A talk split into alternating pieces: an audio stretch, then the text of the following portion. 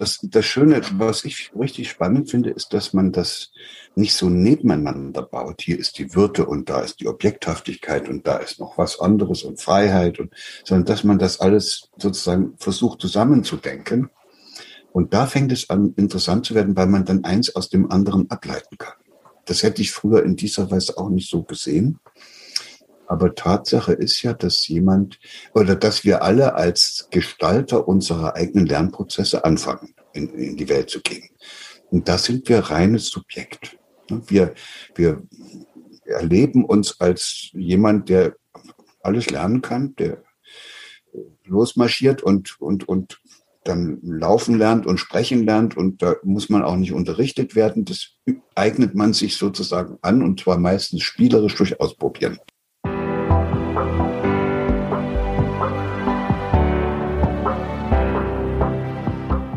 Willkommen bei Breakfast Briefings, dem Management-Podcast von Business Circle. Erleben Sie Persönlichkeiten, die Sie inspirieren, bereichern und Ihr Fachwissen mit Ihnen teilen, weil Wissen verbindet. Man kann unglaublich viel wissen und trotzdem nichts hinkriegen. Erst wenn wir das Wissen wirklich verstanden haben, sind wir am Ziel angekommen. Jene, die unseren Podcast schon länger verfolgen, wissen, dass ich sehr gerne mit Zitaten arbeite. Und das hat weniger damit zu tun, dass mir selber nichts einfällt, sondern vielmehr damit, dass ich finde, ein Zitat ist in all seiner Kurzheit und seinem Alleinstellungsmerkmal einprägsam und nachhaltig. Zitate stammen von Leuten, die unser Leben und unsere Zeit auf die unterschiedlichste Art und Weise prägen, bereichern, oftmals belustigen und in vielen Fällen emotional berühren und oft sogar unter die Haut gehen. Und genau über solche Themen, nämlich die, die unter die Haut gehen, haben wir uns mit unserem Interviewgast unterhalten. Es geht dabei um die Würde des Menschen, um die Potenzialentfaltung, um Glück und dem damit verbundenen Zustand der Kohärenz. Es geht aber auch darum, dass wir alle nicht wissen, wie unser Leben geht, dass wir alle Suchende sind und erst herausfinden müssen, was es für ein glückliches und vor allem auch gelingendes Leben braucht. Die Gehirnforschung gibt hier wunderbare Antworten und deshalb freut es uns sehr, dass wir genau zu diesen Themen mit dem renommierten Neurobiologen und Hirnforscher Professor Gerald Hüther plaudern durften. Gerald Hüther ist mittlerweile ein treuer und vor allem wertgeschätzter Wegbegleiter vom Business Circle, der bei uns auch exklusiv ein Fachseminar hält, indem er mit seinem umfassenden Wissen, seiner Weltanschauung, seiner Lebenserfahrung und vor allem aber auch mit seiner fachlichen Expertise inspiriert und vor allem auch bereichert. So ähnlich ist es auch mit unserer Podcast-Folge heute. Unsere Empfehlung ist daher, nehmen Sie sich die Zeit, lehnen Sie sich zurück, hören Sie einfach zu, lassen Sie sich bereichern und vor allem auch berühren. Und wir, das sind heute und in diesem Fall Managing Partner vom Business Circle Gerhard Pichler und mich kennen Sie ja schon, Elisabeth Rudolph. Herzlich willkommen zu dieser exklusiven Ausgabe unserer Breakfast Briefings. Schön, dass es mit unserem Gespräch jetzt nun endlich geklappt hat. Und wir werden heute viele deiner Kernthemen ansprechen, die aber nicht nur deine Themen sind, sondern generell auch gesellschaftlich äh, natürlich sehr relevant sind. Aber zuerst einmal äh, herzlich willkommen. Ja, ich freue mich sehr, dass das geklappt hat, liebe Elisabeth. Und äh, ja, es ist eine spannende Zeit im Augenblick und deshalb glaube ich, ist es gut, wenn man solche Gespräche führen kann. Und ich habe auch gemerkt, dass es über dieses virtuelle Medium, also diese Videokonferenzen durchaus funktioniert, dass man einander da auch recht nahe kommt und, und auch wirklich in eine Begegnung kommt. Insofern freue ich mich, was wir da jetzt in der nächsten Zeit miteinander machen. Ja, wir uns auch. Gerald, ich habe auf, dein, auf einer deiner Webseiten, du hast ja mehrere, ein äh, ganz interessantes Zitat gefunden, nämlich ähm, Potenziale zu entfalten heißt nichts weniger, als gemeinsam über sich hinauszuwachsen. Und als ich das gelesen habe, ist mir das Stichwort gemeinsam aufgefallen, denn man könnte ja meinen, oder vielleicht bin ich immer nur davon ausgegangen, dass Potenzialentfaltung ein individueller Prozess ist, aber genau das ist es eigentlich nicht. Und Vielmehr braucht es eine Gemeinschaft und auch ein Netzwerk um einen herum, um diese Potenziale überhaupt entfalten zu können. Und da drängt sich jetzt für mich die Frage auf, warum ist denn das so? Bin ja Biologe und wenn ich jetzt mal so ganz frech sage, dass die meisten Leute gar nicht wissen, was sie meinen, wenn sie von Potenzial reden. Das lässt sich am leichtesten daran deutlich machen, dass mein größtes Potenzial als Gerald Hüther, das hatte ich mal, als ich eine befruchtete Eizelle war. Da hätte aus mir noch alles Mögliche werden können. Ne? Und dann bin ich aber in dieser Mutter weiter ausgereift und in dieser Familie und in dem kleinen Dorf Emleben in Thüringen und und da ist nicht mehr die ganze Welt möglich und da ist auch nicht mehr alles möglich, sondern dann stabilisiert sich das im Hirn, was man so gebrauchen kann, dort wo man groß wird.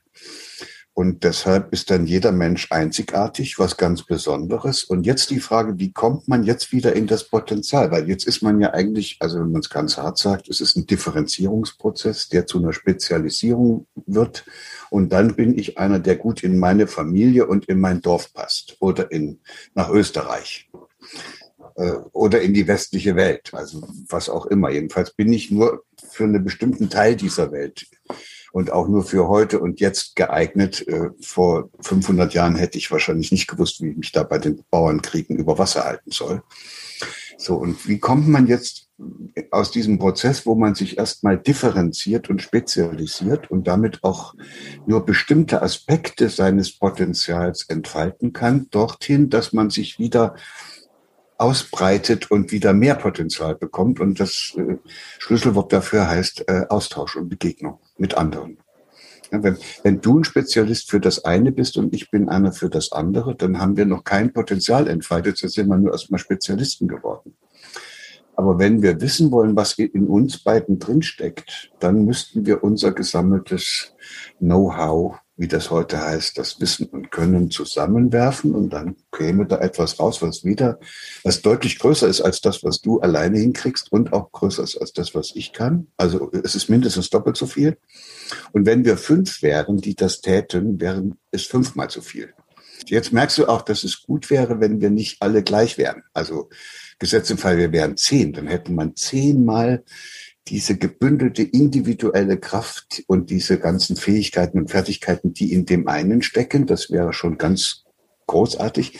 Aber wenn die zehn alle gleich sind, dann hast du wieder nichts gewonnen. Zehn Gleichgesinnte sind sozusagen so nutzlos wie ein Kopf weil die machen nur das eine, aber das dann eben nur mit zehnfacher Kraft. Und deshalb ist es, geht es um etwas, was in der Wirtschaft äh, da immer so als Stichwort gerufen wird und wo wahrscheinlich auch keiner richtig weiß, warum. Diversity. Es geht um Vielfalt. Es geht um die Unterschiedlichkeit. Und konkret in der unternehmerischen Praxis geht es darum, Teams so zusammenzustellen, dass da dass da ganz unterschiedliche Leute drin sind mit ganz unterschiedlichen Erfahrungen, mit unterschiedlichen Persönlichkeitsstrukturen, damit die was zum Austauschen haben. Wenn die nicht in so einen Austauschprozess kommen, den nennt man ko-kreativen Austausch, dann entsteht auch nichts ko-kreatives. So, und da kommen wir jetzt in dem Bereich, dass man dann sagen muss, okay, es müssen verschiedene sein, aber die müssten natürlich auch miteinander zurechtkommen. Und da ist eigentlich dann äh, der Hase im, im Pfeffer und äh, da klappt es meistens nicht. Also in vielen Teams klappt diese Art von ko-kreativen Austauschprozessen nicht. Das ist dann eine andere Frage. Darüber muss man dann nochmal gesondert ein bisschen länger nachdenken. Aber es ist eine spannende Frage. Grundsätzlich liegt es dem Menschen ja in den Genen, denn der Mensch ist ja ein soziales Wesen. Also es dürfte gar nicht so viel dagegen sprechen, sich auszutauschen. Ja, es gibt ja so, so, so Fragen, die man dann immer mal stellen sollte. Äh, äh, und, und eine Frage heißt, wieso bist du so sicher, was da in den Genen liegt? Was liegt denn in den Genen? Also liegt das, also jetzt ein soziales Verhaltensmuster, was einer zeigt, liegt das in den Genen? Intelligenz, liegt das in den Genen? Also vielleicht haben wir da auch äh, ein bisschen viel in die Gene hineingelegt. Weil am Ende haben wir ja dann durch das Human Genome Project gemerkt, dass, dass der Mensch nicht viel mehr Gene hat als ein Fadenwurm.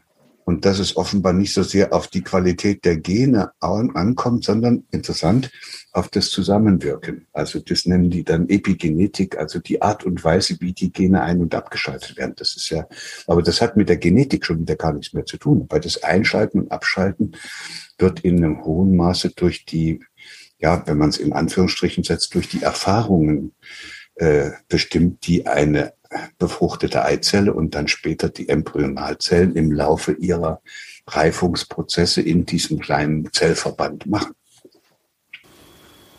Okay, da muss ich jetzt äh, doch noch mal kurz einhaken, denn ich finde es manchmal schon etwas beschämend, dass wir uns in unserem genetischen Material äh, kaum von einem Fadenwurm äh, differenzieren. Aber das, das ist dann durchaus wieder eine andere Geschichte. Letztendlich machen wir deutlich mehr daraus. Ja, aber es könnte eben sein, dass das, weil das menschliche Hirn ja so formbar ist und wir dann über etwas verfügen, was die Tiere nicht so gut hinkriegen wie wir, nämlich die Weitergabe von kulturellen Erfahrungen. Und zwar, wir, sind ja als menschliche Gemeinschaft keine, also die Struktur unserer menschlichen Gemeinschaft ist ja keine Herde und auch kein Bienenschwarm und auch kein äh, Ameisenstaat, äh, sondern das ist ja eine individualisierte Gemeinschaft. Das ist sozusagen das Erfolgsmodell der Primaten. Das haben wir Menschen am weitesten vorangebracht. Und individualisierte Gemeinschaft heißt, auf jeden kommt es an. Und es geht aber nur gemeinsam. So, und das macht schon deutlich, wie sehr wir Teil dieser, dieser Gemeinschaften sind und wie sehr wir dann auch diese Gemeinschaften brauchen. Und alles das, was wir als Menschen gelernt haben, was wir heute können, haben wir von anderen gelernt. Das, ist, das hat nichts mit Genetik zu tun. Dass wir auf zwei Beinen gehen, dafür gibt es genetische Voraussetzungen in Form einer Möglichkeit, dass man das lernen kann. Aber es gibt auch eine ganze, also immer wieder Kinder, die bei irgendwelchen Schwachsinnigen oder sogar mit Tieren groß geworden sind, die haben nicht gelernt, auf zwei Beinen zu gehen.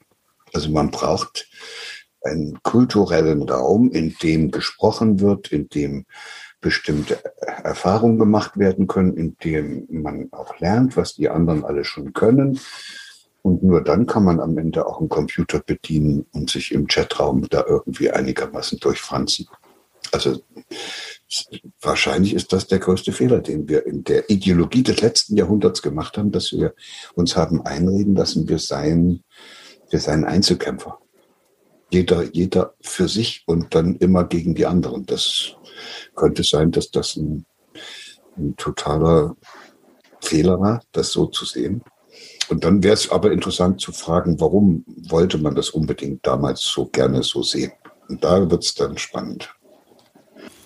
Ich schlage jetzt wieder die Brücke zur Potenzialentfaltung, denn ich finde das äh, unglaublich spannend.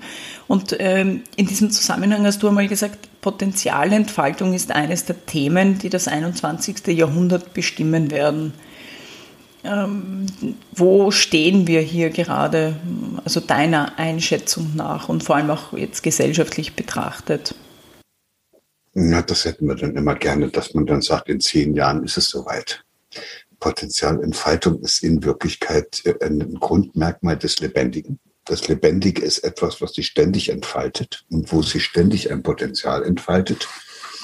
Das würde normalerweise auch von ganz alleine gehen. Und das Einzige, was wir als Menschen fertigbringen, ist, dass wir diesen Entfaltungsprozess doch ziemlich effizient und zum Teil auch sehr lange aufhalten können. Also wir sind eigentlich Potenzialentfaltungsblockierer. Und deshalb heißt die Frage nicht, wie lange es dauert, bis wir unsere Potenziale entfalten, sondern die heißt wohl eher, wie könnte es uns gelingen, diese vielen ungünstigen Strukturen und Beziehungen so zu verwandeln, dass Menschen wieder in ihre eigene Kraft kommen und gemeinsam sich auf den Weg machen.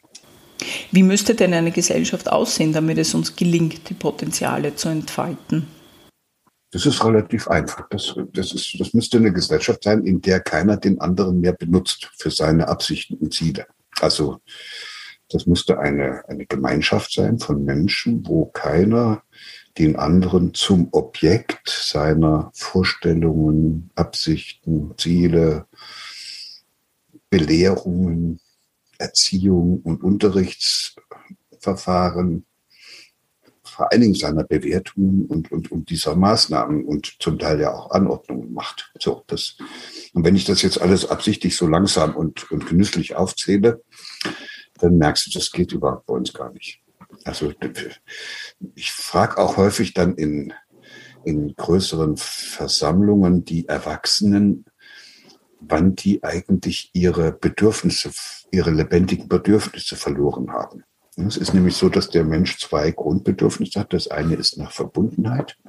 Dazu kommt man schon auf die Welt, weil das war ja vorher auch die ganze Zeit so. Und das zweite ist Wachstum und Autonomie. Wir wollen also zeigen, dass wir was drauf haben. Und wir wollen am Ende frei werden. Also, und das ist natürlich die Quadratur des Kreises, zumindest wenn man so denkt, wie die meisten Leute denken. Entweder ist man verbunden oder man ist frei. Das liegt daran, dass die meisten Menschen nur Gemeinschaften kennen, in denen sie unfrei gemacht werden. Und das geht eben schon in der Familie los, dann geht es über die Schule weiter und dann endet es häufig äh, im Grab. Und dazwischen kommt noch das Arbeitsleben. Und äh, und ich frage manchmal, wann ist euch denn das passiert, liebe Erwachsenen, die ihr da so sitzt in deinem Alter, dass ihr euer, euer, was ist denn das Bedürfnis, das lebendige Bedürfnis, was, was ihr am meisten vermisst? Also, wo ihr sagen könntet, wenn das, wenn ich das endlich stillen könnte, das wäre schon ein anderes Leben. Und dann sagen die, das wichtigste Bedürfnis, was ich nicht stillen kann, drei Viertel sagt das, ist das Gestaltungsbedürfnis, also dieses nach autonomer Gestaltungsmöglichkeit. Das heißt mit anderen Worten, dass die sich alle wie im Hamsterrad vorkommen als Erwachsene. Die müssen sich um die Kinder kümmern, den Job machen. Die Eltern sind vielleicht auch noch da. Und dann rasen den ganzen Tag rum und kommen zu gar nichts. Und am Ende geht es ihnen nicht gut, weil sie gar nicht das Gefühl haben, dass sie autonome Gestalter ihres Lebens sind. Und dann stelle ich die Frage und sag mal, wann ist euch denn das passiert? Also könnt ihr euch erinnern, wann ihr dann das Gefühl hattet, jetzt müsst ihr euer, euer, euer Bedürfnis nach eigenen Gestaltungsmöglichkeiten äh, unterdrücken? Und da bin ich dann überrascht, weil ich habe gedacht, oh, Schule. Aber drei Viertel der Leute sagen dann Elternhaus. Das heißt, die, die Eltern haben es schon, also in den meisten Elternhäusern herrscht eine Kultur, die die Kinder zwingt, äh, es den Eltern recht zu machen. Die, die, versuchen die Kinder die Erwartungen der Eltern zu treffen und dann werden sie geliebt, wenn sie es immer schön aufräumen und keine Ahnung, was das alles für subtile Verfahren sind. Am Ende ist es aber so, dass die meisten Kinder dann schon im Elternhaus gelernt haben, sich sozusagen einzufügen und das zu machen, was von ihnen verlangt wird. Also ihr Bedürfnis nach eigenen Gestaltungsmöglichkeiten zu unterdrücken. Und wenn die dann in die Schule kommen, ist das eigentlich nicht mehr neu wird. Also das ist das nur die Fortsetzung dessen, was wir schon die ganze Zeit erlebt haben. Und deshalb rebellieren die nicht. Und jetzt ist es spannend für alle, die uns zuschauen, weil es gibt so eine Gruppe von Kindern, die gehen zum Beispiel in den Waldkindergarten.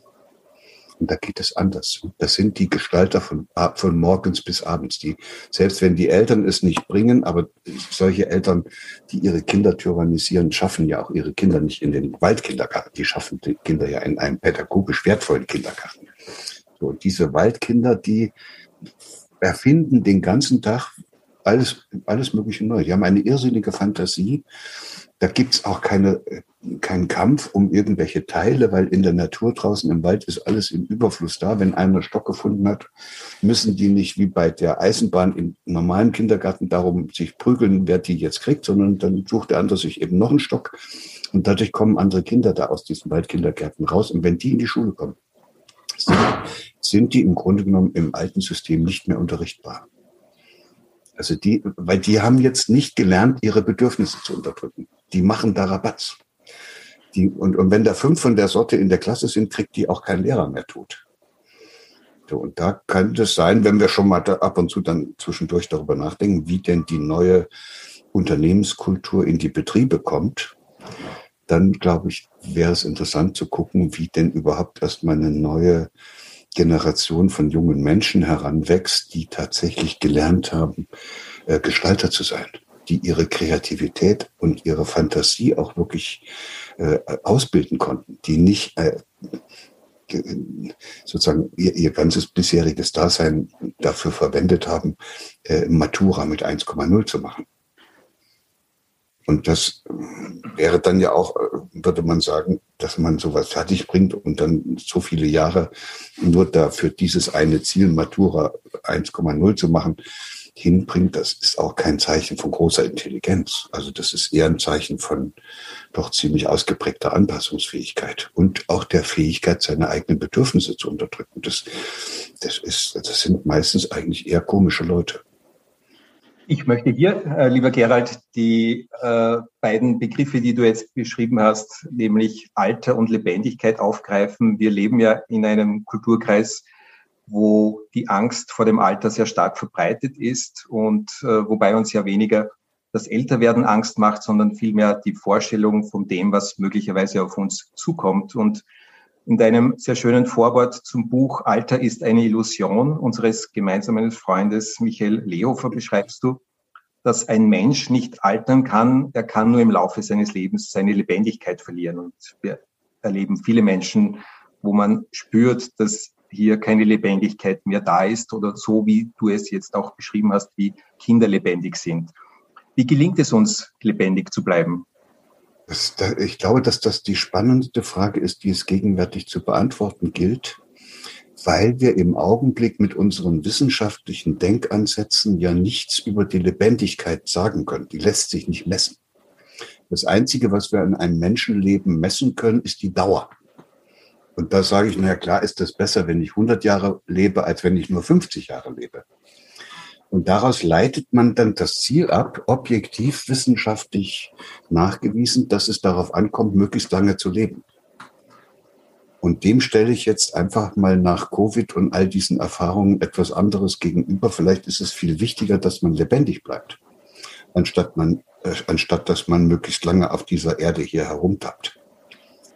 Und diese Lebendigkeit hat was zu tun mit der Freude am Lernen. Das ist ganz eigenartig. Also das, früher haben wir gedacht, man lernt nur, wenn man ein Hirn hat. Und manch, manchmal gibt es noch Leute, die glauben, man lernt nur in der Schule äh, und durch Unterricht. So, jetzt hat sich alles aufgelöst. Jede einzelne Zelle ist in der Lage, was zu lernen, sogar so ein Virus. Wenn wir alle geimpft sind, lernt, wie es sich, also lernt kann man das nicht sagen, aber es probiert aus, was geht und dann setzt sich eine Form durch, die dann nicht mehr so empfindlich ist für unseren Impfstoff für das nun so geprägte Immunsystem. Das heißt, Lernen ist ein Phänomen, das haben Einzeller, Pflanzen können wunderbar lernen. Also gibt es richtig schöne Experimente, dass man da fast wie bei Pavlov sowas machen kann, dass man den Pflanzen beibringt, äh, sozusagen, die ja normalerweise immer zum Licht wachsen. Dann kann man aber ein, ein, ein, Arrangement bauen, wo die immer dort, wo das Licht herkommt, auch angeblasen werden mit so einem Windstrom.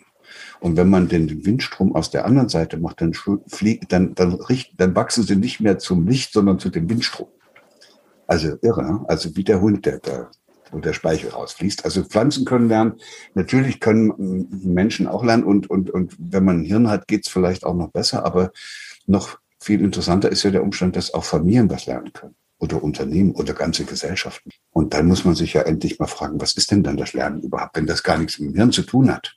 Also wer lernt denn jetzt hier was? Dieses, diese einzelne Zelle oder diese Pflanze und, und, und diese Familie, das, das ist doch gar nicht, hat doch gar nichts mit dem Hirn zu tun.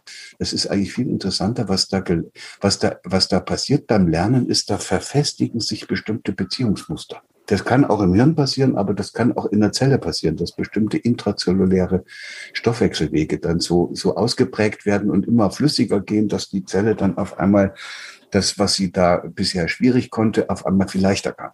Und so geht's auch mit einer Familie. Es kann sein, dass da drei zusammenhalten und auf einmal lernen, wie sie müssen, damit sie die anderen rauskicken. Und so geht es dann auch in allen anderen Bereichen. Also jetzt merkst du, das Lernen ist eine ubiquitäre Eigenschaft des Lebendigen. Und, und jetzt geht es weiter. Und wenn das Lebendige nichts mehr lernen könnte, dann wäre es tot. Und deshalb ist es auch so, dass jeder, der einem anderen Menschen die Freude am Lernen versaut, versaut dem auch die Freude am Leben. Und jetzt haben wir natürlich, du hättest mich das nicht fragen sollen. Weil jetzt heißt es ja plötzlich, das Wichtigste, was wir haben, wäre die Aufrechterhaltung dieser angeborenen Freude. Jetzt nennen wir es mal am, am eigenen Entdecken und am gemeinsamen Gestalten. Das, das bringt es auch nochmal auf den Punkt. Entdecken muss man alleine. Äh, schwierig, gemeinsam zu entdecken. Das ist immer einer, der da gerade den, den Goldklumpen zuerst findet. Aber das Gestalten, dass, wenn man was entdeckt hat, was Neues, also man Amerika erstmal gefunden hat, ne, das, zu gestalten, das geht nur gemeinsam. Und, äh, und da hatten wir vorhin schon gesagt, das müssten dann besondere Gemeinschaften sein. Und deshalb ist die Lebendigkeit, wenn dann man der Frage nachgeht, im Gegensatz zur Dauer des Lebens, die Dauer des Lebens hat nichts mit dem, mit der Lernfähigkeit zu tun. Du kannst auch unendlich alt werden und blöd, blöd wie ein Stein sein. Man kann unglaublich viel wissen und doch nichts können. Ich glaube, das hast Alles du auch sowas, ja. Da kann man richtig rauf und runter reiten auf dem Ast. Und äh, Lebendigkeit hat etwas mit dieser Freude am Lernen zu tun. Und das siehst du den Leuten auch an. Also die, die lernen auch nicht einfach nur äh, irgendwelches kognitives Zeug, die sind meistens auch mit dem Körper gut unterwegs. Also wenn man denen ein paar Tanzschritte zeigt, können die das auch viel schneller. Die können auch manchmal schnell Schlagzeug lernen und einfach, weil sie Freude dran haben. Und, das, und das, die haben das auch das ganze Leben gemacht. Die lassen sich immer wieder auch auf was Neues ein. Und ja, das werden andere Menschen, die, die, die haben auch was Ansteckendes. Also die, jemand, der gerne lernt, ist ja auch jemand, der sich sehr mit sich selbst und mit den anderen und mit dem, was er lernt, also mit der Welt verbindet. Das heißt, die sind auch irgendwie besser eingebunden in diese Welt und nicht solche, solche Einzelkämpfer. Einzelkämpfer lernt ja nicht, weil es ihm Freude macht, die so vieles zu lernen, sondern der lernt ja, weil er andere überholen will.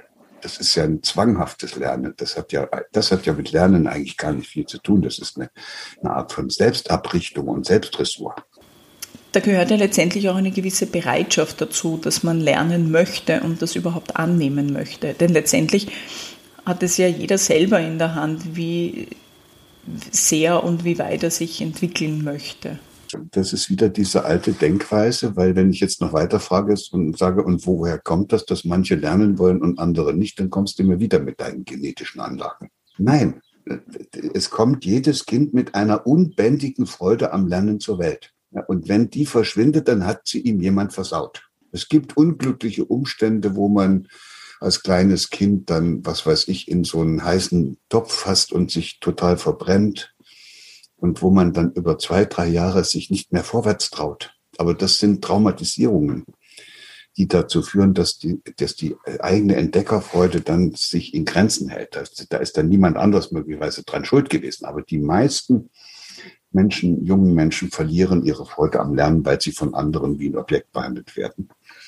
Und die häufigste Form, die da immer wieder zu beobachten sind, ist die Bewertung.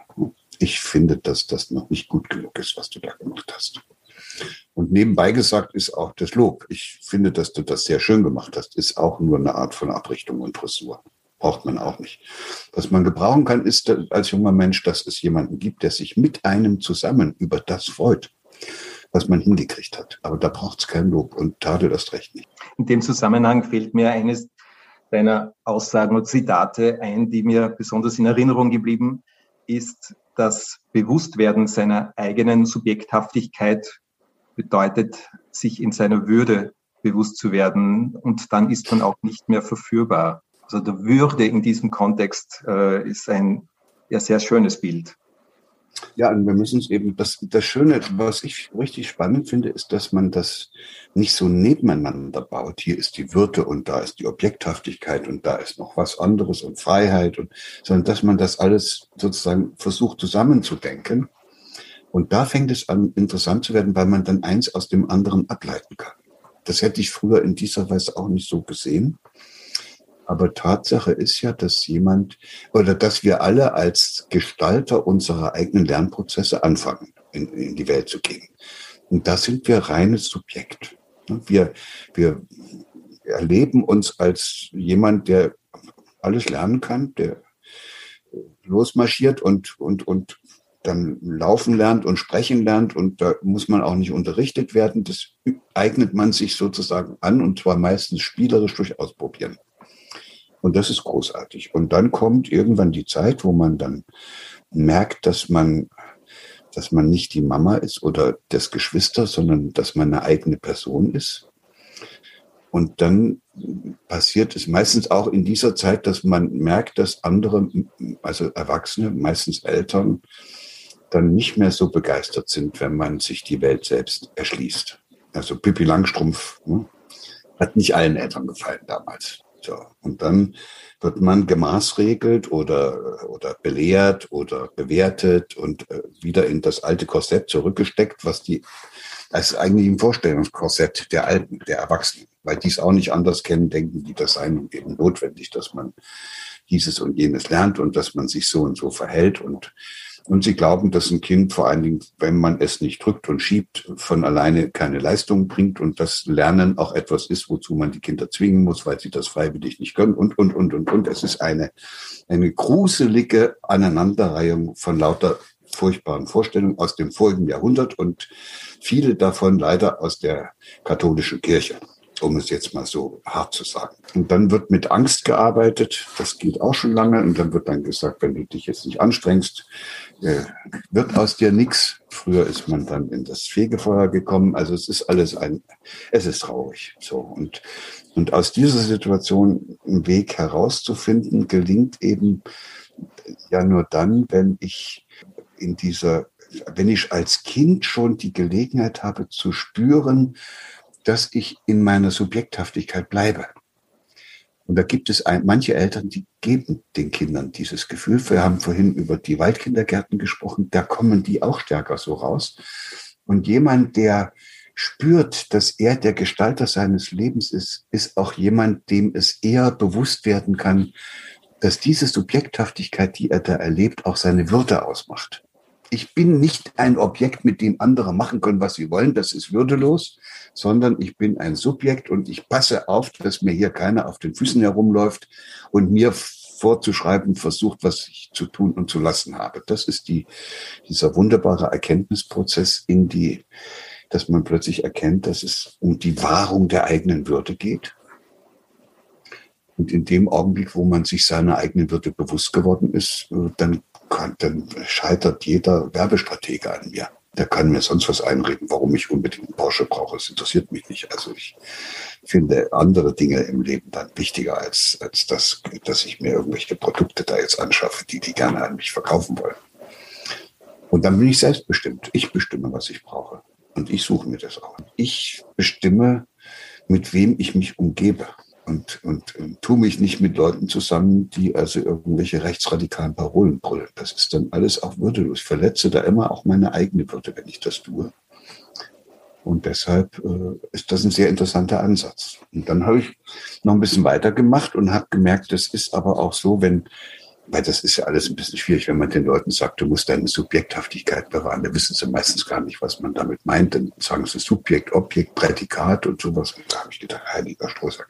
Und das mit der Würde war schon besser, war aber eigentlich dasselbe. Also das heißt jetzt nur anstelle von, du musst auf deine Subjekthaftigkeit, auf deine Subjekthaftigkeit achten, du musst auf deine Würde achten. Wunderbar, das ging schon besser. Und jetzt habe ich was, das ist noch viel einfacher, dass ich sage einfach, du könntest auch ein bisschen liebevoller zu dir selbst sein. Das ist auch dasselbe. Und das verstehen die Menschen im Augenblick besonders gut. Also dieses, dass man ihnen einfach erlaubt, das zu tun und sich um das zu kümmern, was ihnen im Leben wichtig ist. Dass sie wieder auf sich hören, dass sie ihre unter, unterdrückten Bedürfnisse auch wieder mal rauslassen. Das heißt ja nicht, dass man sein ganzes Leben ändern muss. Da kann man ja auch tagsüber in die Schule als Lehrer gehen und kann dass mal diese fünf oder sechs Stunden aushalten, was dort passiert. Und kann sich sagen, danach bin ich aber wieder liebevoll mit mir selbst. Geht auch. Und auch in der Schule. Und es geht natürlich auch in der Schule. Kannst du dich jedes Mal fragen, ob du das jetzt wirklich alles mitmachen musst. Diesen, dieses Arbeitsblatt dann noch ausfüllen und diesen Bewertungsbogen. Kann man auch sagen, nö, das ist jetzt eigentlich nicht unbedingt notwendig. Also ich mache freiwillig keinen Finger mehr krumm, als ich unbedingt muss weil das würde mich dann äh, bisschen stören, wenn ich so viel Ärger kriege. So, und das geht so weit, dass sogar jemand, der im Knast sitzt, also im im Knast, der kann auch, der kann sich fragen, also äh, der kann mit dem Kopf gegen die Wand rennen, aber der kann sich auch fragen, ne, setzt er sich auf die Pritsche und fragt sich, gibt es denn jetzt nicht vielleicht auch irgendwas, was ich tun könnte, was mir gut tut? Und also so jemand wie ich, ich würde dann anfangen, äh, Rilke-Gedichte versuchen, mich zu erinnern und die mir irgendwie ins die Erinnerung so jemand anderes würde vielleicht Schach spielen gegen sich selbst. Da kann man auf einmal ganz viele Sachen machen und dann geht's einem besser. Und damit äh, passt man dann auch wieder auf sich auf und dann lässt man sich nicht mehr von anderen über den Tisch ziehen und dann bewahrt man seine eigene Würde und damit seine Subjekthaftigkeit. Wahnsinn. Funktioniert alles. Ich möchte in dem Zusammenhang gern auf das Thema oder das Phänomen Kohärenz kommen. Wir sind einander, glaube ich, vor gut acht Jahren erstmals begegnet und bei einem der ersten Seminare habe ich erstmals von diesem Kohärenzgefühl gehört, das mich seitdem sehr fasziniert, insbesondere weil der Zustand der Kohärenz die Selbstheilungskräfte unseres Körpers oder im Zustand äh, der Selbst, äh, der Kohärenz, die Selbstheilungskräfte unseres Körpers besonders gut funktionieren. Kannst du uns dieses Phänomen näher erläutern und vor allem, wie kommen wir in den Zustand der Kohärenz? Ja, das ist irgendwie so deshalb so toll, weil es so einfach ist. Also wir müssen ja auch nicht alles schwieriger und komplizierter machen, als es notwendig ist. Und äh, es gibt so ein Grundprinzip, äh, das wird, das muss von allen lebenden Organismen und Systemen eingesetzt werden. Dem müssen die alle folgen. Das ist sowieso Naturgesetz. Und das heißt, die müssen alle versuchen, solange sie am Leben sind, ihre innere Ordnung so zu gestalten, dass alles möglichst gut zusammenpasst. Also in meiner Leber muss die Leber das machen, in meinem Gehirn müssen die Nervenzellen das machen, in meiner Familie muss ich das mit den anderen Mitgliedern der Familie machen, in einem Unternehmen so und so kannst du dadurch alles durchgehen. Ein Ameisenhaufen muss das so machen. Und das hängt damit zusammen, dass wenn das nicht zusammenpasst und da zu viel Reibungsverluste entstehen, so heißt es ja dann in der Wirtschaft, dann wird zu viel Energie verplempert. Und da gibt es den zweiten Hauptsatz der Thermodynamik und der sagt, äh, wenn ein System nicht mehr genug Energie hat, um seine innere Ordnung aufrechtzuerhalten, dann fliegt es auseinander und die in ihm enthaltene Energie verteilt sich wieder gleichmäßig im Universum. Das ist eigentlich. Und das heißt, es braucht immer Energie, damit etwas Lebendiges sich selbst erhalten kann. Und wenn es dazu aber zu viel Energie verbraucht, ist, die, ist es absehbar, dass es bald äh, zerfällt und dann wieder ins Reich des Ewigen eingeht. Und im Hirn ist das eben auch so. Das Hirn muss auch ständig versuchen, er hat ja auch nur eine begrenzte Dicke, diese Halsschlagader, wo das hochkommt mit der Glucose und der Sauerstoff und was da an Energieträgern da oben ankommt. Da muss das Hirn auch versuchen, mit dem, was da angeboten wird, zurechtzukommen und ist gezwungen, seine innere Organisation immer wieder so zu gestalten, dass es passt.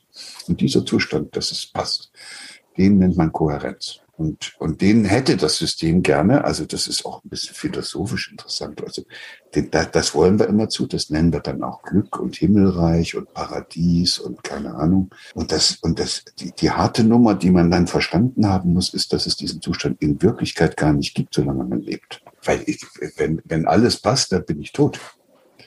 Und das ist, das gerade, wir haben vorhin gesagt, das Kennzeichen des Lebens ist, dass es was lernt. Und es lernt dadurch was, weil es immer wieder Störungen gibt in drei Teufelsnamen. Wenn, wenn alles so wäre, dass alles passen würde, braucht es nichts mehr zu lernen, dann wäre es tot. Also absolute Kohärenz gibt es dann schon mal. Oder das Himmelreich oder das Paradies oder das Schlafenland, Schlafenland gibt es dann schon mal, aber eben erst, wenn wir tot sind. Vorher geht's, passt es nie.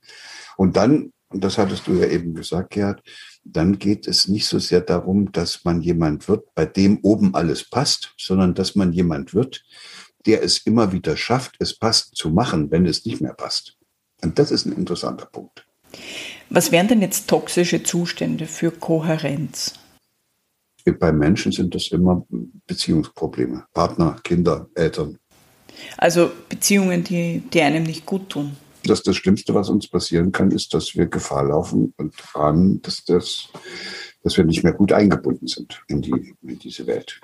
Ja, andere schwierige Sachen sind, wenn uns eingeredet wird, man, wir würden jetzt demnächst äh, schwer krank und sterben. Ist auch eine ziemlich üble Geschichte, muss man auch gucken, wie man da wieder rauskommt. Und das, das ist auch eine der schlimmsten Sachen. Damit kann man Menschen ganz weit treiben, ist, wenn man ihnen in Aussicht stellt, dass man eine von ihnen geliebte Person umbringt oder dass, dass sie die selber umbringen müssen oder sowas. Also, und das Ziel heißt dann immer, wir wollen wieder zurück in diesen kohärenteren Zustand und die, ja, die häufigste Lösung, die Menschen, äh, Kontrolle. Die wollen dann über Kontrolle, wollen sie es wieder hinkriegen. Und, und dann ist das ein, deshalb ein Problem, weil man über Kontrolle ja immer wieder einen Zustand anstrebt, wie er vorher gewesen ist. Dann soll es wieder so werden, wie es mal war. Da, da, da, deshalb will man das alles kontrollieren, dass sich bloß nichts verändert. Und bloß nichts passiert, was einen gefährdet. Und dann wird das eine Gesellschaft, wenn das so weitergeht, die alles kontrollieren muss, weil sie vor jeder Art von Veränderung, wenn sie also nicht nur oberflächlich bleibt, sondern ein bisschen weiter reicht, Angst hat. Also jeder Einzelne dann. Und das sind dann ganz schwierige Gesellschaften. Die sind eigentlich schon halbtot, weil die, weil die in dieser Angst gefangen sind. Die Menschen sind dann in einer Angst gefangen, dass es ihnen möglicherweise nicht mehr gelingen könnte, die Kontrolle, die sie verloren haben, wieder zurückzugewinnen. Und das können wir jetzt im Augenblick ja sehen, dass die Kontrolle über die terroristischen Strömungen auf dieser Welt, die Kontrolle über die Klimaveränderungen, die Kontrolle über ein sich ständig weiter veränderndes Virus, die Kontrolle über ausufernde und, äh, und völlig irrational werdende Finanzsysteme. Also es ist schwierig, wenn man tatsächlich äh, glaubt, die Angst besiegen zu können, indem man alles kontrollieren will. Also anstatt Kontrolle. Und das würde aber immer heißen Veränderung. Und dann müsste ich sagen, okay, wenn sich das Leben verändert, macht das einfach keinen Sinn. Wenn ich stehen bleiben will, dann muss ich mich mit verändern. Und dann muss ich aber alles auch aufgeben können. Nicht, nicht nur meine Besitztümer, hier mein Auto und meine Frau und mein Haus. Nee, da muss ich auch bereit sein, meine blöden Vorstellungen loszulassen, mit denen ich bisher umhergerannt bin. Und da kommt man dann schon nah in den, in den fernöstlichen Bereich, wo die schon immer gewusst haben, dass das Schlimmste, was einem passieren kann, der Umstand ist, dass man an bescheuerten Vorstellungen festhält. Davon sagen sie und meinen, dass das durch Meditation geht, was, was vielleicht auch stimmt, aber was man natürlich erstmal äh, hier im Westen nicht so ohne weiteres äh, einsehen mag, weil man ist ja stolz auf seine Vorstellungen. Die sind ja Teil der eigenen Identität. Wenn ich, wenn ich dir oder Gerhard, wenn ich dir deine wichtigste Vorstellung in Frage stelle, die du so hast, mit der du da rumläufst, dann wirst du aber, das ist so, als ob ich versuche, dir den Arm abzusägen. Du bist deiner Vorstellung so fest verbunden, dass du in, in Panik gerätst, wenn du merkst, das geht jetzt hier irgendwie mit dieser Vorstellung Bach runter. Und da muss man sich mal überlegen, das ist reiner virtueller Kram, hat man sich nur ausgedacht. Also zum Beispiel, dass ich, also jetzt, dass es in meinem Leben darauf ankommt, ein berühmter Wissenschaftler zu werden. Und dann habe ich 20 Jahre, 50 Jahre vielleicht sogar dafür gearbeitet und dann bin ich so ein berühmter Professor geworden. Und dann kommt jemand und sagt, du hast doch nichts in deinem Leben hingekriegt. Du bist doch die letzte Pfeife, die hier rumläuft. Du hast dauernd nur mit deinen Wissenschaftlerkollegen gearbeitet und alles andere ist dir im Leben eigentlich gar nicht gelungen. Dann würde ich dem, dem würde, das würde mir nicht gefallen, mit dem so ein Gespräch zu führen. Und wenn er nicht aufhört damit und immer weiter mir auf den Sack geht damit, dann würde ich dem eine auf die Mütze hauen. So als sei er mir an, an, die, an die Wäsche gegangen und so als hätte er mir sozusagen richtig äh, gedroht, dass er mir ein Körperteil abschneidet. So, so aggressiv wird das dann. Und da hängen manche Leute hängen so fest an ihren Vorstellungen, die, ich glaube, das ist sogar noch schlimmer als an ihren Körperteilen. Gut, das, das ist ja auch schwierig, genau diese Formen der Veränderung. Und der erste Schritt für Veränderung ist ja meistens irgendein externer Trigger, sei es jetzt eine Krise oder meist ist es irgendetwas Schwerwiegendes. Und genau das ist dann eben oft der Schritt, äh, um, also der erste Schritt, um, um die Veränderung zu initiieren. Ja, es gibt es gibt also das, was die meisten Leute wissen, wie eine Veränderung geht, das ist, dass sie sagen, es muss noch schlimmer kommen, die Krise muss noch furchtbarer werden, man muss sozusagen volle Kanne gegen die Wand rennen, damit der Betreffende endlich zur Vernunft kommt. Und dann wünschen sie sich gegenseitig, dass es jetzt, ähm, dass der Alkoholiker jetzt mal richtig in der Gosse landet und der Fußballfan mal richtig das dritte Spiel seiner Mannschaft schon nicht mehr gucken kann und all so ein Zeug. Also man wünscht sich dann gegenseitig, dass die Krise noch schlimmer wird, in der Hoffnung, das ändert sich dann. Und in der Tat, das nennen wir dann ja auch Burnout. Es gibt ja Menschen, die in so einen Zustand geraten. Aber man muss sich dann auch mal angucken, wie viele von denen äh, tatsächlich die Kurve kriegen. Ne, das fürchte ich weniger als ein, also zehn Prozent wäre schon viel. Die meisten mhm schütteln sich, werden vom Arzt wieder einigermaßen zusammengeschustert und dann machen die so weiter wie vorher. Deshalb ist das, ist diese Veränderung relativ selten. Und an der Stelle sieht man auch schon, die Veränderung geht auch nur, wenn man dies selber will. Also, und offenbar gibt es ein paar, die so gegen die Wand laufen, dass die am Ende zu der Einsicht kommen und es dann selber wollen. Ich sage immer, es gibt da noch so ein anderes eine andere Möglichkeit, das ist nicht die schwere Krise, sondern die Sternstunde. Die finde ich angenehmer. Und da komme ich jetzt, Elisabeth, auf dein von außen zurück und erlebt zwar im Außen etwas, aber das, was die Veränderung dann in, in Gang setzt, ist etwas, was in meinem Inneren passiert. Du stehst plötzlich vor einem Baum und es haut dir die Füße weg, weil du gehst auf die Knie, weil du plötzlich merkst, da ist irgendwas, was dich so berührt. Es passiert manchmal im Konzert oder im Theater, manchmal im Kino, beim Lesen eines Buches, manchmal auch in der Begegnung mit anderen Menschen. Und plötzlich merkst du, das Leben, was du da bisher geführt hast, ist eigentlich falsch gewesen. Und du hast auf einer Oberfläche gelebt, du bist gar nicht zu dem Wesen hindurchgekommen. Du hast, die, du hast deine eigenen wahrhaftigen, lebendigen Bedürfnisse alle unterdrückt. Du spürst deinen ganzen eigenen Körper nicht mehr richtig. Und, und plötzlich kommt das dir wieder sozusagen in greifbare Nähe. Du spürst es im Inneren und, und es berührt dich. Da ist auch Berührung genau der richtige Begriff. Und dann äh, gibt es da Einzelne, die entschließen sich, nicht so weitermachen zu wollen. Ab jetzt ist auch ganz selten, weil es natürlich auch ganz schwer ist. Wenn ich jetzt mein ganzes Leben, das ist ja nicht eine Veränderung, es ist ja eine Verwandlung. Ich komme da als ein anderer wieder raus. Ich habe wieder Kontakt mit mir selbst gefunden. Und dann kann ich wahrscheinlich mit meinen bisherigen Freunden nichts mehr anfangen, mit meiner Familie auch, möglicherweise auch nicht. Mit der Arbeit, die ich bisher gemacht habe, wird auch nicht mehr passen. Und, äh, und das sieht man dann auch manchmal, hat man so Unternehmer, die in solche Burnout-Situationen kommen und die Kurve kriegen und dann gehen die los und machen Bienenzucht irgendwo im Allgäu. Und, und das ist eine völlige Verwandlung. Die wollen da auch nie wieder zurück. Die haben irgendwas gefunden in sich selbst, haben sich wieder mit sich selbst verbunden. Und dann funktioniert man aber nicht mehr in dem alten Getriebe. Und das ist, deshalb ist es eben auch sehr selten. Und über die dritte Variante haben wir vorhin schon gesprochen. Das ist eben nicht diese große, der große Bums, der so selten ist, sondern das ist dieses ganz Schleichende, was man selbst machen kann, indem man ein bisschen liebevoller mit sich selbst umgeht. Also ab sofort nur noch das zu tun, was, wo man sich fragt, tut mir das denn jetzt auch wirklich gut? Grundsätzlich noch, gelingt Veränderung nicht immer besser, wenn man sich seine Stärken, aber insbesondere auch seine Schwächen bewusst ist, aber sich seine Schwächen auch eingesteht und lernt, sie zu akzeptieren und damit umzugehen als Beginn einer Veränderung? Ja, das ist das, was äh, Psychotherapeuten sagen würden und äh, Michael Lehofer würde das wahrscheinlich auch sagen. Und du? Ich würde das nicht sagen. Man der anfängt, liebevoll mit sich umzugehen, der geht auch liebevoll mit seinen Schwächen um.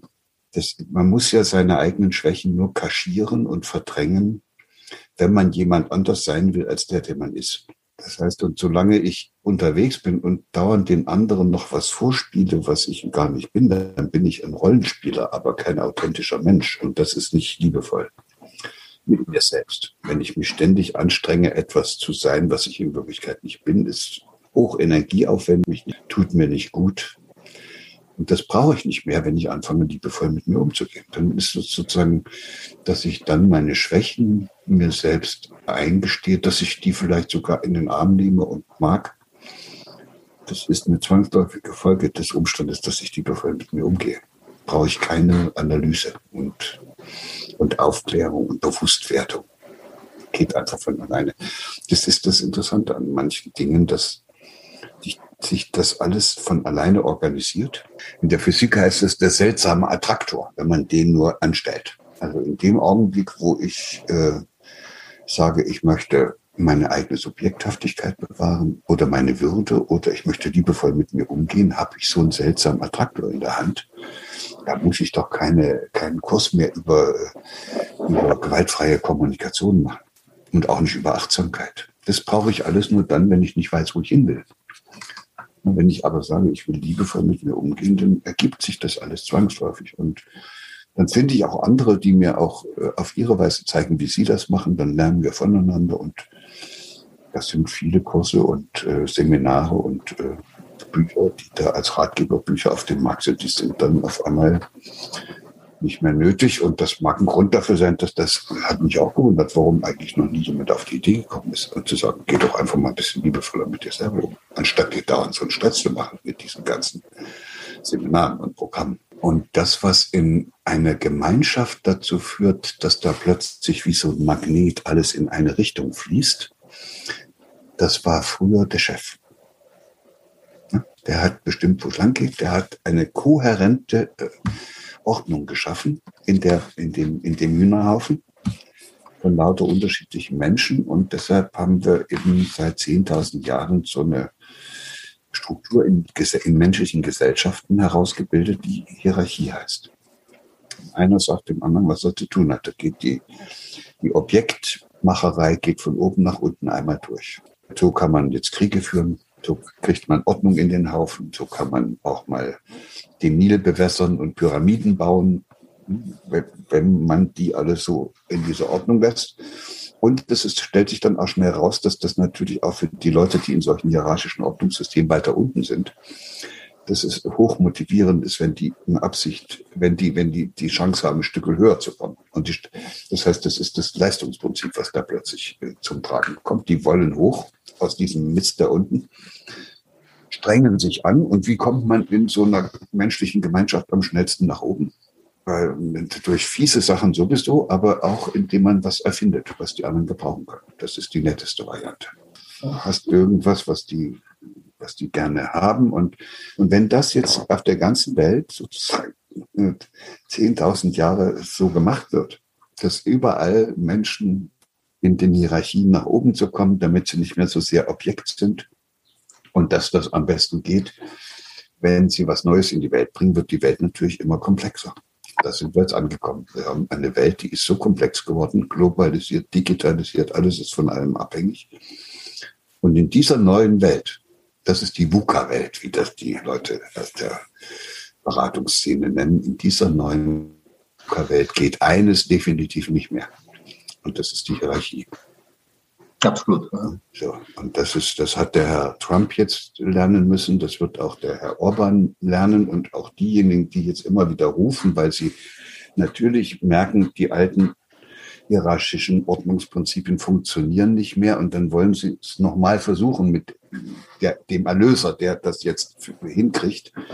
Das wird noch eine Zeit lang so gehen, aber das Modell ist zu Ende. Gibt, die Welt ist zu komplex für den Erlöser. Da gibt es keinen mehr, der die diese ganzen komplexen Prozesse so ordnen kann, dass wieder was Fruchtbares daraus wird. So, also, und das ist die große Transformation, in der wir stehen. Und da bräuchte man jetzt, wenn die Führungskraft weg ist, bräuchte man einen anderen Magneten oder einen Kompass oder irgendwas, der diesen Hühnerhaufen, der jetzt keine Führungskraft mehr hat, zusammenhält. Das ist jetzt die schöne, interessante Frage. Und die Antwort heißt, äh, das wäre dann das, was die gemeinsam wollen. Ich nenne das gerne das gemeinsame Anliegen. Also Ziel ist nicht so gut, weil das kann man ja unter Umständen erreichen. Und dann weiß man wieder nicht mehr, warum man gemeinsam unterwegs ist. Aber ein, Herz, ein Herzensanliegen, was jedem Mitglied des Teams gleichermaßen wichtig ist. Und was nur gemeinsam in diesem Team geht, das ist es dann. Da können Sie die Führungskraft wegnehmen, die organisieren sich selber. Und, und bei modernen Unternehmen, also vor allem im Bereich der Startups, sieht man das auch. Die machen keine Hierarchien mehr, sondern die organisieren sich selbst entlang des Anliegens. Oder in vielen Fällen auch nur anhand des Ziels. Also das und dann geht es meistens nur so lange, bis sie das Ziel erreicht haben. Dann sind sie nämlich reich geworden. Und dann wird die Firma an, die, an so einen großen Konzern verkauft und der hofft, dass er jetzt auf diese Art so einen Innovationsschub kriegt. Und das geht natürlich alles nicht, weil in dem Augenblick, wo dann die nicht mehr wissen, was sie zusammenhält, ist auch die Kreativität weg und diese ganze Entdeckerfreude und Gestaltungslust. Dann sind das Geschäftsleute und die verkaufen ihren Laden zu günstigen Bedingungen und dann der große Konzern, der hat es dann zwar sich einverleibt, aber wird nichts. Und meistens müssen dann auch die inneren Strukturen in dem Start-up, wenn das in so einem Unternehmen gelandet ist, die, die werden dann zwangsläufig angepasst an die Strukturen des Unternehmens. Und da müssen die dieselbe Verwaltung einführen. Und dann hat man plötzlich diese ganzen hierarchischen Ordnungsprinzipien aus dem großen Unternehmen bei sich in der kleinen Start-up-Abteilung. Und dann ist es auch futsch. Gerald, ich möchte jetzt noch ganz kurz auf das Thema Gelingen eingehen. Und ich finde, das Gelingen ist ja schon einmal ein sehr positives, wunderbares Wort. Und du hast einmal in einem Interview gesagt, jene Menschen, denen ihr Leben gelingt, die sind auch erfolgreich. Wann kann man denn sagen, dass ein Leben gelungen ist? Wenn man nicht so viel Schaden auf dieser Welt angerichtet hat. okay für einen selbst, also aus der subjektiven Wahrnehmung? Wenn man, wenn man nicht so viel Schaden auf der Welt angerichtet hat, dann bleibt man ja mit dieser Welt verbunden. Sonst schämt man sich ja, sozusagen Teil dieser Welt zu sein. Und wenn das stimmt, was wir vorhin gesagt haben, dann ist das sehr wichtig, dass man sich mit dem, was man tut und mit dem, wo man lebt und mit dem, was man wahrnimmt, verbindet. Und da wird es vorhin eben so sehr auf andere Personen bezogen und haben gesagt, das ist das Bedürfnis nach Verbundenheit und dann ist man immer gleich so in diesen Zweierbeziehungen. Aber das Bedürfnis nach Verbundenheit gilt natürlich auch für die eigene Verbundenheit mit etwas, was größer ist als das eigene kleine Ego. Und das ist dann auf einmal diese Dimension, die dann in die Spiritualität führt, wo sie begreifen, dass es etwas gibt, äh, wo sie ein Teil davon sind und dass das, was da insgesamt existiert, von ihnen mit beeinflusst wird. Sie sind sozusagen Teil der Welt und gleichzeitig Gestalter der Welt. Also diese Menschen, die das dann verstehen. Und das ist ein unglaublich beglückender Zustand, weil da die beiden Grundbedürfnisse äh, erfüllt sind, nämlich äh, sie sind in der Lage, ihr Bedürfnis nach eigenen Gestaltungsmöglichkeiten in vollem Umfang zu realisieren. Und sie haben auch das Gefühl, dass sie auf eine enge Weise mit allem verbunden sind, was sie tun. Und auch mit den anderen Menschen und mit den anderen Lebewesen. Und äh, wahrscheinlich ist dieser Zustand ein Zustand, den wir, den wir so nennen, dass wir sagen, derjenige, der das erlebt, erlebt sich als Liebender. Weil das ist jemand, der nichts mehr von der Welt will, sondern der auch nichts kriegen muss von anderen, der auch nicht selber geliebt werden muss und sowas, sondern der hat was zu verschenken. Würdest du sagen, dein Leben ist dir bis jetzt gelungen? Das ist arrogant. Das glaube ich, ist auch nicht äh, in, in meiner Entscheidung. Aber das Gefühl heißt, ich habe in meinem Leben unglaubliche Tiefschläge erlebt. Ich habe vieles vollkommen falsch gemacht. Ich habe mich zigmal verrannt. Und ich habe aber doch immer wieder die Kurve gekriegt bisher. Also bis hierher ist es mir gelungen, weil ich bin noch am Leben und es geht mir noch gut und ich habe noch meine ganze Entdeckerfreude und Gestaltungslust behalten. Erlebe mich auch als jemand, der sagen kann, ja, das, das passt schon. Also ich bin zumindest kein Bedürftiger. Ich bin eher ein, einer, der, dem es nichts, also dem es auch Freude macht, was zu verschenken, ja. Ich muss nichts von anderen kriegen. Ich brauche das nicht. Also ich all das, was andere. Ja, und es ist am Ende ist ein Zustand von Freiheit. Das ist der eigentliche Punkt ist, am Ende geht es um Freiheit. Aber Freiheit in der Verbundenheit. Und das ist das, diese große Lernaufgabe, vor der wir jetzt stehen. Weil bisher haben wir immer gedacht, es ginge darum, frei zu werden von etwas. Und jetzt müssten wir lernen, dass es eigentlich nichts nützt, von etwas frei zu werden, wenn man nicht weiß, wofür man diese Freiheit dann nutzen will. Und deshalb kommen wir an der Frage nicht vorbei, dass wir sagen müssen, wofür will ich denn die so gewonnene? Und dann muss man auch ein bisschen ehrlich sein. Und diese so hart und unter Tränen und unter so vielen Schmerzen erkämpfte Freiheit, die wir heute haben. Äh, dann muss man ein bisschen dankbar sein, dass sich da so viele Leute dafür hingegeben haben. Und noch wichtiger ist es dann aus dieser Dankbarkeit heraus auch die Verantwortung zu übernehmen und zu sagen, dann möchte ich diese mir geschenkte Freiheit aber auch wirklich benutzen und dann muss was kommen, um. So. Und dieses Um geht meistens um mich um etwas zu kümmern was größer ist als mein kleines Ego. Also ich kann mich um die Tiere kümmern, um die Pflanzen, um die Kinder dieser Welt, um die Schwachen dieser Welt, um irgendwas. Also irgendwas, was dazu führt, dass das Leben sich entfalten kann. Also du hast gesagt, du bist einer, der gerne schenkt. Ähm, Gerhard und ich fühlen uns jetzt beschenkt durch dieses Gespräch, das wir mit dir führen durften. Genau, und wir erleben dich auch in wahrhaftig lebendig und in dem Sinne auch sehr jung oder jung geblieben. Ja, ja, das ist, man findet manche, die sind mit 16 schon halb tot. Ja. Fertig mit dem Leben. Gefällt mir nicht so sehr. Also es macht mir viel Freude, deshalb machen wir auch solche Gespräche Freude. Und wenn jetzt diejenigen, die sich das dann anschauen, äh, auch noch ein bisschen Freude haben, dann glaube ich, ist es ein, ein gelungener ein gelungener Austausch. Wir sind bereichert und vielen Dank, lieber Gerald. Ja, ja und von für das Gespräch. Dankeschön. Vielen Dank, ja. Alles Gute.